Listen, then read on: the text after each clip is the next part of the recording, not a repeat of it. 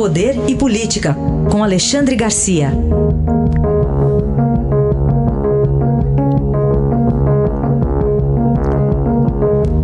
Alexandre, bom dia. Bom dia, Raíssa. Bom dia, Carolina. Olá, bom dia. Bom, e ocorreu a posse do ministro Luiz Fux lá no Supremo. O que dizer da, da cerimônia, Alexandre?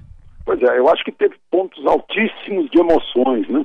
Eu, eu assisti o discurso todo, é, trechos em que ele parava para enxugar lágrimas, assoar o nariz, tomar um copo d'água, mas eu acho que o ponto mais alto foi quando ele mencionou é, o, o, fato de que, bom, a família dele é, é de refugiados judeus que saíram da, da Romênia, né, que inclusive forneceu soldados para o Hitler invadir a União Soviética. Mas, enfim, é, fugiram do nazismo para fugir de campo de concentração, vieram para o Brasil. E aí, uh, uh, uh, Fuchs, que era advogado da Shell, foi convidado para ir para o exterior, para trabalhar no exterior. O pai dele, o seu Mendel, foi lá e disse para ele: Meu filho, você não vai. Você tem que devolver ao país tudo que este país deu para nós todos. Né? Ele, segundo colégio, colégio estatal, grátis, né? estudou direito lá na, na Universidade do Brasil também, de graça, e aí ele ficou. Foi um, foi um momento emocionante. Mas é, olha só, é o único direito de carreira do Supremo. É um onzeavos. então ele tem experiência. Tem experiência como promotor, que depois de ser advogado, ele foi promotor em várias comarcas do interior do Rio de Janeiro. Foi juiz de direito em Duque de Caxias, em Niterói, Petrópolis, Rio de Janeiro. Depois se tornou desembargador do Tribunal de Justiça do Rio. Foi indicado por Fernando Henrique para ser ministro do Superior Tribunal de Justiça e por Dilma para ser ministro do Supremo. Então é um, um ecletismo que lhe dá muita experiência, a ponto de no discurso ele dizer que, que é preciso né, ter respeito aos demais poderes, que o, o Supremo não tem o monopólio das respostas e que, e que deve os outros poderes decidirem no seu âmbito. Que o, o protagonismo político foi corroendo a credibilidade dos tribunais. Então parece que ele está dando aí, ou vai dar, um freio de arrumação no, na, na, na cúpula do judiciário.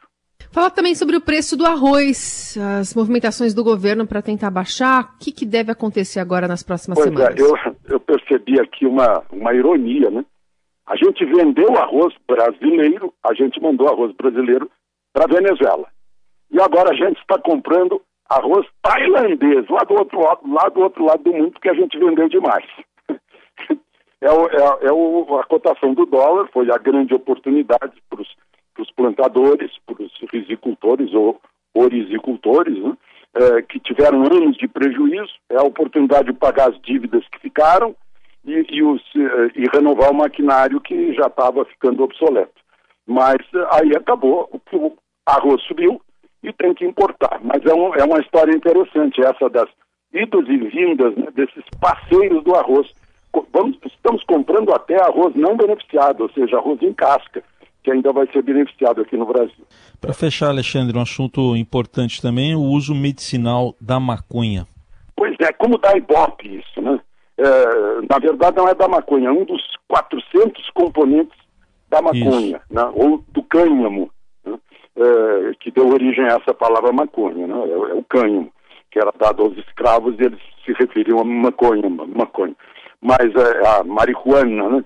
É, é, o, o, princípio ativo é o canabidiol, que não, não provoca dependência, não é alucinógeno e já está sendo produzido por autorização da Anvisa por um laboratório de Toledo, do Paraná, e vendido por um preço que é um pouquinho mais baixo que importar.